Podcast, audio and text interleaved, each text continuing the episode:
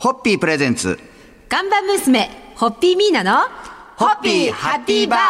皆さんこんばんは、ホッピーミーナです。こんばんは、落語家の立川しららです。え先週に続いて、今週も浅草の老舗書道用具専門店、宝剣堂の4代目にして、すずりの制作、修理、復元、プロデュースなどを手掛けていらっしゃる、すずりの貴公子、政権士、青柳隆さんをスタジオにお招きしております。今日もよろしくお願いします。お願いします。たくさんいろいろとやっぱり青柳さんお仕事を取り組まれてると思いますが、この東日本大震災の被災地を支援するプロジェクトにも取り組まれたそうで、その辺のお話を2週目の今日初日お聞きしたいなと思うんですけども。はい、そうですね、ぜひ。東日本、特にあの、すずりの産地のことのお話なんですけれど、はい。えー日本においてすずりを作っている産地、三大拠点の一つが宮城なんですね。宮城県。で宮城県の、えー石巻市大勝町ですね、はい。であちらは主に、まあ、伊達政宗の時代からすずりの石で有名な日本を、えー代表する産地ですね、まあ、その代表する産地でしたけれど、東日本大震災で、えーまあ、町が壊滅してしまって、はい。すずり作れなくなってし、一時ね、作れなくなってしまったんですけれど、えーまあ、7年8年かけて今ようやく復旧して、もう活動としてももうきちんとすずり作れてますし、はい。山から石も切り出せているんですね。で日本の中でも宮城の石っていうものはすごく墨織りが良くて、僕は個人的に政権士としてあらゆる石を使う職人なので、えーまあひいき目抜きに宮城の石って墨すりにいいと思ってるんです。はい。でこういったすずりをより多くの方に使っていただきたいですし、あのそういう機会作らないかなと思って、えーいろいろなことをやっているんですけど、まああのまあ、例えばの筆っていうものをお作りしたのもそうなんですけれど、これモンベルさんと共同開発でおあのお作りしたものですけれどね、えーこれはあの山にえー持っていける携帯毛筆セットですね、この中に入っているのがあの宮城県のえーすずりなんですね。ちょっと見ていただくとわかるんですけれど、はい。皆さん、あの、はいモンベルさんの話が出てきましたが、もうちょっとそろそろこのじ 時間が、あの、今日収まらないので。モンベル、モンベル好きとしては、ちょっと今の話を伺いたくて仕方がないんです。はい。そそれ以降の話ははい明日、そうですねお届けしたいと思いますんで、乾杯のご発声はいで締めていただけますか？はい。えー、5月の街が復活したことをお祝いして、乾杯を捧げます。はいさん、はい。ハッピーホッピープレゼンツ。看板娘、ホッピーミーナの、ホッピーハッピーバー。皆さんこんばんは、ホッピーミーナです。こんばんは、落語家の立川しららです。今夜も浅草の老舗書道用具専門店、宝剣堂の4代目にして、すずりの制作、修理、復元、プロデュースなどを手掛けていらっしゃる、政権士、青柳隆さんにお話を伺っていきます。今日もよろしくお願いします。お願いします。今日はですね、あの、昨日ちょっと予告のように終わってしまった、あの、モンベルさんとのお話をしていただけますか？お願いいたします。あのの筆っていうものをお作りしたのもそうなんですけれど、これモンベルさんと共同開発でおあのお作りしたものですけれどね。この中に入ってるのもこういう真っ平ら。これすずりですか？スマホを入れる、こう、ケースみたいなのをパカッて開くとそうそう、そうそうそう。本当にこれ。左側にすずりがあって、右に筆があって、すっぽ糸もあってみたいな。本当にこれ持ち歩いて水を入れれば、すごいこの墨モンベルさんのロゴが入ってる。今までもね簡易的なそういう山に持っていけるセットで自分で作って持ってたんですね。それを持って山に入っているっていうのを、それをご覧になったモンベルの辰野会長が、えーそういうのは素晴らしいと面白い文化だっていうので、一緒にやってみないかいって話になった時に、へー僕はぜひとも宮城県の石を使いたいんだっていう話をしたんですね。このすずりの。はい、やっぱりあの宮城の石っていうのは薄いですね。はい。薄いですとっても薄いです。はい。厚さ3ミリまで薄くしても割れないんですなのでこのコンパクトなケースにす入れるためには割れず薄くしかも墨寄りがいいっていうのは最高な石なので、まあ、ぜひこれを使いたいということで入れることができたんですけれど今ですね日本で流通している石でできているすずり、はい最も量を販売しているのはモンベルさんになったんですね。えー、へえ。ここののぶのの筆での筆で？はいいや、これ、ほんこれなら本当にもう軽いし、持ち運びも便利だし、これ一式でいいし。この中にすずりと墨と筆が2本も入ってるなんて思わないです。えじゃあ今現在もこれは販売中ですか？えっ、と全国のモンベル店舗でネットでも買えるみたいなんで、はいぜひ皆様お買い求めいただいて。はい。あのすずりとはいモンベルさんのちょっと意外だけど素敵なコラボレーションにそれが本当宮城のまた復興にもつながったという、本当に素敵なあのお話をありがとうございました。はいえーモンベル行きます。はい。はい、はい。ホッピーホッピープレゼンツガンバ娘、ホッピーミーナの、ホッピーハッピーバー皆さんこんばんは、ホッピーミーナです。こんばんは、落語家の立川しららです。今夜も浅草の老舗書道用具専門店、宝剣堂の4代目にして、すずりの制作、修理、復元、プロデュースなどを手掛けていらっしゃる、政権士青柳武さんにお話を伺っていきます。今日もよろしくお願いします。お願いします。今日はですね、あの、皆さんおお話ししたい話もあると思うんですけど、ちょっとここらで、ホホッピーについて、あーそうかそうか青柳さんとホッピーについてのお話を。ホッピーの番組でしたねそうです、そうです。私ホッピーの三代目でしたやっぱり、あの、青柳さん、ホッピー、あ浅草はい。出身ということで、初ホッピーの思い出とか、なんかその辺のことをお聞きしたいなと思うんですけど、いやホッピーって言ったらゆ日本中のいろんな人が僕は浅草を思い浮かべるんじゃないかなぐらい ホッピーって言ったら浅草のもつ煮込み貝だと思ってるんですよね。はい。はい。これもうおじいさんですね。あおじいさん。おじいさんが朝意外とね信心深いおじいさんだったんで朝ね必ずお参りに行くんですよ。浅草寺さんそうですね。でそれが7時ぐらいから出かけて行ってで浅草寺まで歩いて15分のところに住んでるんですけれど、はいそっから帰ってくれば8時前には帰ってこれるのに、帰ってくるの12時なんですよ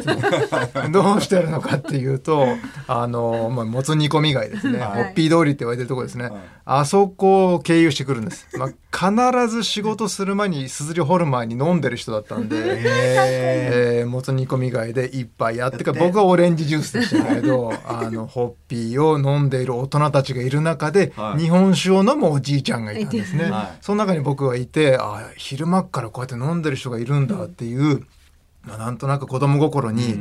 浅草ってこういうふうにあの大人が朝からホッピーを飲んでいる街なんだなっていう大人像が出来上がったのが僕のホッピーとの出会いでした。えっ、と毎週末なるとその集金に行くからっていう祖父について私も浅草で週末を過ごしてたんですね。はいはい。だからそうあの裏手のもつ煮込み通りもうこんなとこあるんだとか思ってたしもしかするとすれ違ってた。本当にありがとうございます。あの、ちょっと料理のお話とかいろいろお聞きしたかったんですけど、ちょっと残念ながらお時間になってしまったんで、せんはいえーこんなところで乾杯のご発声いただけますでしょうか？はい。えー、もしかしたら子供の頃すれ違ってたかもしれないなんていう話があって、本当に、ね本当にワクワクしてますけれども、本当にね、あの、浅草のホッピー通りでこうして、えー、代々ホッピーを愛してくださって、育ててくださってる方々のおかげさまで、今のホッピーがあるんだということを改めて感じました。これ感謝を捧げます。ありがとうございます。さん、はい。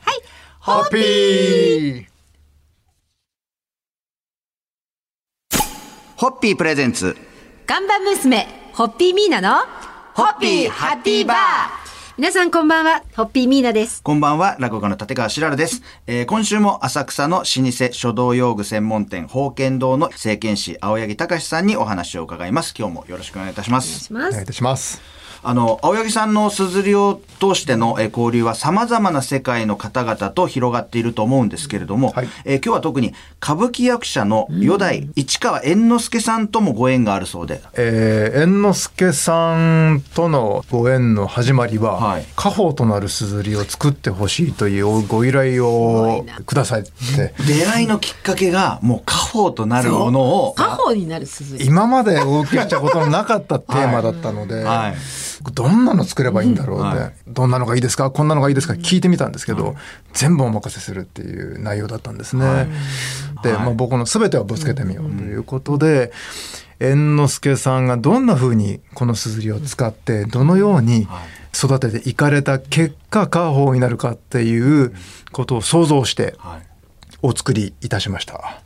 えー本当に猿之助さんにいただいたお仕事っていうのは僕の技術をすごく高めてくれたと思うんですね。やっぱりあれだけ硬い石をこの期間で作るっていうのも急いだわけではないんですけれど、結果的にあの夢中になってシンフラに掘っていたらやっぱりあの肩もそうですし足の靭帯を切ったり、え掘ってる時にバツンと音がして。でもまあそこはあのカバーしながら、えー乗り切りマジですか。ーそんな過程を経て完成したものを受け取った猿之助さんはどんどんな感想をおっしゃってました？作ったすずりを手放す時は寂しいですか？って聞かれたんですね。うん。で僕はその時にまるっきり寂しくなかったんですね。やっぱりあの僕が作ったすずりが完成ではなくて、それをお持ちになった方の手元に届いてからがそのすずりのストーリーが始まるので、ここから猿之助さんの手によって育てていかれるということを考えるだけでも嬉しかったので、まあ、そういったお話をいただけた時に、これからも大事に使っていただければというお話で、えー締めさせてもらいました。素敵ないや皆さん最後の締めの乾杯のご発声いただけますか？もうちょっと感動ポイントがいっぱいありすぎてもうまとまらないんですけどもはい。はい。猿之助さんの家宝のすずりに乾杯でございます、三はい。ハッピー。ホッピープレゼンツ。看板娘。ホッピーミーナのホッピーハッピーバー皆さんこんばんはホッピーミーナですこんばんは、落語家の立川しららです。え先週、今週と2週間にわたって、浅草の老舗書道用具専門店、宝剣堂の4代目にして、すずりの制作、修理、復元、プロデュースなどを手掛けている、政権士青柳隆さんにお話を伺ってまいりました。2週間本当にありがとうございました。ありがとうございます。えー最終日、本をご紹介したいなと思います。はいえーこの夏、あかね書房から発売されました、すずりくん書道具のお話という絵本。これがですね、えー作青柳隆さん、絵を中川岳さんが担当された作品で、文房具の4つの宝物、えー文房司法についてわかりやすく書かれてますけども。これ、どういう過程でどういう思いで作られたんですか？えっ、とですね、すずりの絵本を作ろうというのは3年来の僕の夢だったんですね。はい。で、やはり小学校などなどにすずりの特別授業をしに、お邪魔しているんですけれど、えーすずりってどんなものか知っているって話をすると皆さんやっぱりわからないんですよね。そこのところを押し付けがましくなく知ってもらいたい。はいで、やはりすずりを使うっていうことは筆も使う墨も使う紙も使う。要するにあの何でもかんでも便利なものに飛びつくんではなくて古いものはダメなんではなくて一つ一つにあるルーツとそのまあえーストーリーそして本当に何が便利なのっていうその本質ですね。そこのところに触れてもらう機会を作りたくて今回は「すずりくん」というタイトルにしましたけど可愛らしいすずりをキャラクターにしまして。すごい可愛いすずり。でこのすずりくんを、まあ、あの主役に立てて、まあ、すずりくんって本ではありますけれど、すずりっていうものだけではなくて、いろんなその便利な道具っていうものをもう一度見直す、えー自分に何が本当に必要なのかを知ってもらうためのきっかけの本になればと思って作ったんですね。ぜひ、とても可愛らしい。はい読んでいただきたいと思います。なんかあの、宝剣堂さんの公式サイト、えー在宅美術館でいろんな作品があー見れるそうでございますので、あーぜひ一度アクセスして見ていただきたいと思います。それでは2週間の締めの乾杯のごはい皆さん、青柳様が継承されるこの毛筆文化、すずりの文化のますますご繁栄に乾杯を捧げて、私ちょっと一からすずりを勉強し直します。またいろいろ教えてください。お願いいたしますありがとうございました。はい三、はい。ハッピー